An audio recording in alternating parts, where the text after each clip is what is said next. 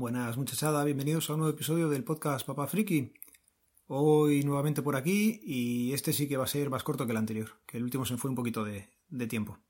Básicamente, como ya habéis visto en el título, me siento derrotado. He sido derrotado por la tecnología y es que os voy a contar una pequeña anécdota. El otro día Nuria se despertó por la noche y fue al servicio. Es una cosa que hace habitualmente, pero esta vez, por lo que fuera, no funcionaron la, el gateway de Xiaomi.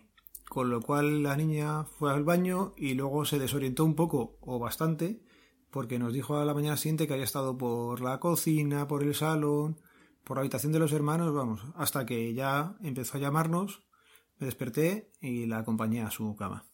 Con lo cual Laura dijo que ya, que hasta aquí ha llegado esto de la domótica y que quería una cosa sencilla, así que me ha tocado pedir un detector de presencia humana de estos que lleva la luz, enchufarlo en, en el pasillo para que los niños vean cuando se levantan. Tengo el Home Assistant un poco dejado de la mano de Dios, todo hay que reconocerlo, llevo tiempo sin echarle un ojo.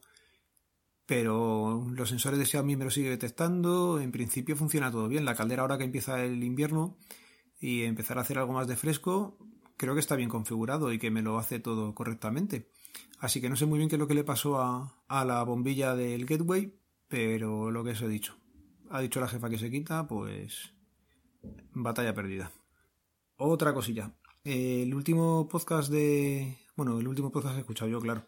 De Lorenzo de la Tareao, creo que era el episodio 9, comentaba.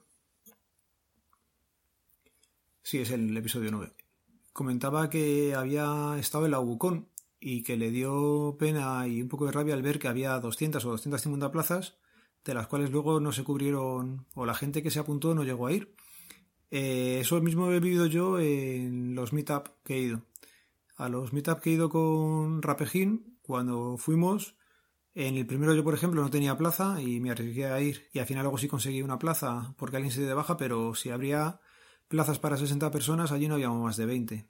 Pasó lo mismo en la segunda vez que fui con Rapejín. De bastantes plazas que había y estaban todas ocupadas, solamente se cubrió una parte ínfima de ellas. Es una pena si tienes pensado ir y no puedes ir, a todo el mundo nos surgen cosas, pero leches. Mm, desocupa la plaza, libérala para que alguien pueda ir. Y si sabes que no tienes mayor interés o sabes que a lo mejor no vas, directamente no la cojas. Es una pena también para eh, la persona que está dando la clase. No es lo mismo ir a una conferencia o una charla y ver que hay un público a ver que solamente tiene sillas vacías. Así que desde aquí llamamiento un poco a la responsabilidad. Más que nada por eso, por la persona que da la charla y por la gente que se queda fuera luego sin poder asistir y que sí que hubiera podido ir. Y hablando de estas faltas de respeto o cosillas, os comento, la semana pasada falleció la persona que me dio el, el foro. Os conté cosas del coche antes del verano. Bueno, pues este familiar ha fallecido y eh, fuimos a su entierro. Era en el crematorio de la Almudena nada, sabéis si los que habéis estado por allí que eso es una cosa rápida, íntima y leche no dura ni 10 minutos. Bueno, pues si en esos 10 minutos no sonaron como 4 o 5 móviles y no mensajes, sino llamadas y tonos y politonos y toda la leche, mmm, leñé, que son 10 minutos. Cuando vas al cine te molestan las palomitas de, otra persona, te molesta el móvil en la ópera, en el teatro, estas cosas. Joder, en un tanatorio, ¿cómo no se te ocurre apagarlo? Que son 10 minutos, macho. Y de momento lo voy a ir dejando por aquí. No tengo nada más ahora mismo apuntado. Eh, estamos en el día a día, muchas cosas que hacer, mucho que estudiar, así que eh, lo dicho.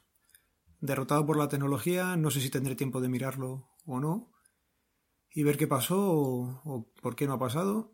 Pero vamos, que hasta aquí hemos llegado con el tema de domótica por ahora, por lo menos hasta que llegue el examen mío. Y nada más. Bueno, sí, una cosilla última.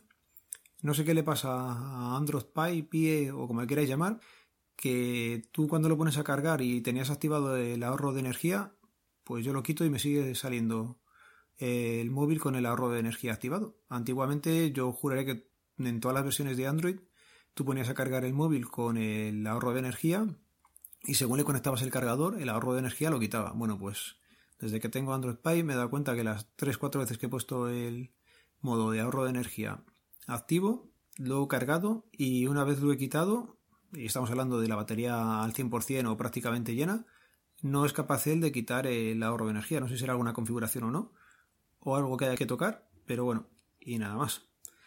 Venga, un saludo, nos vemos, nos leemos, nos escuchamos, adiós.